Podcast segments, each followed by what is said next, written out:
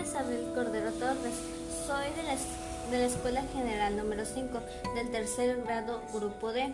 Este es un trabajo para la materia de español. Hablaré sobre la cultura tailandesa brevemente.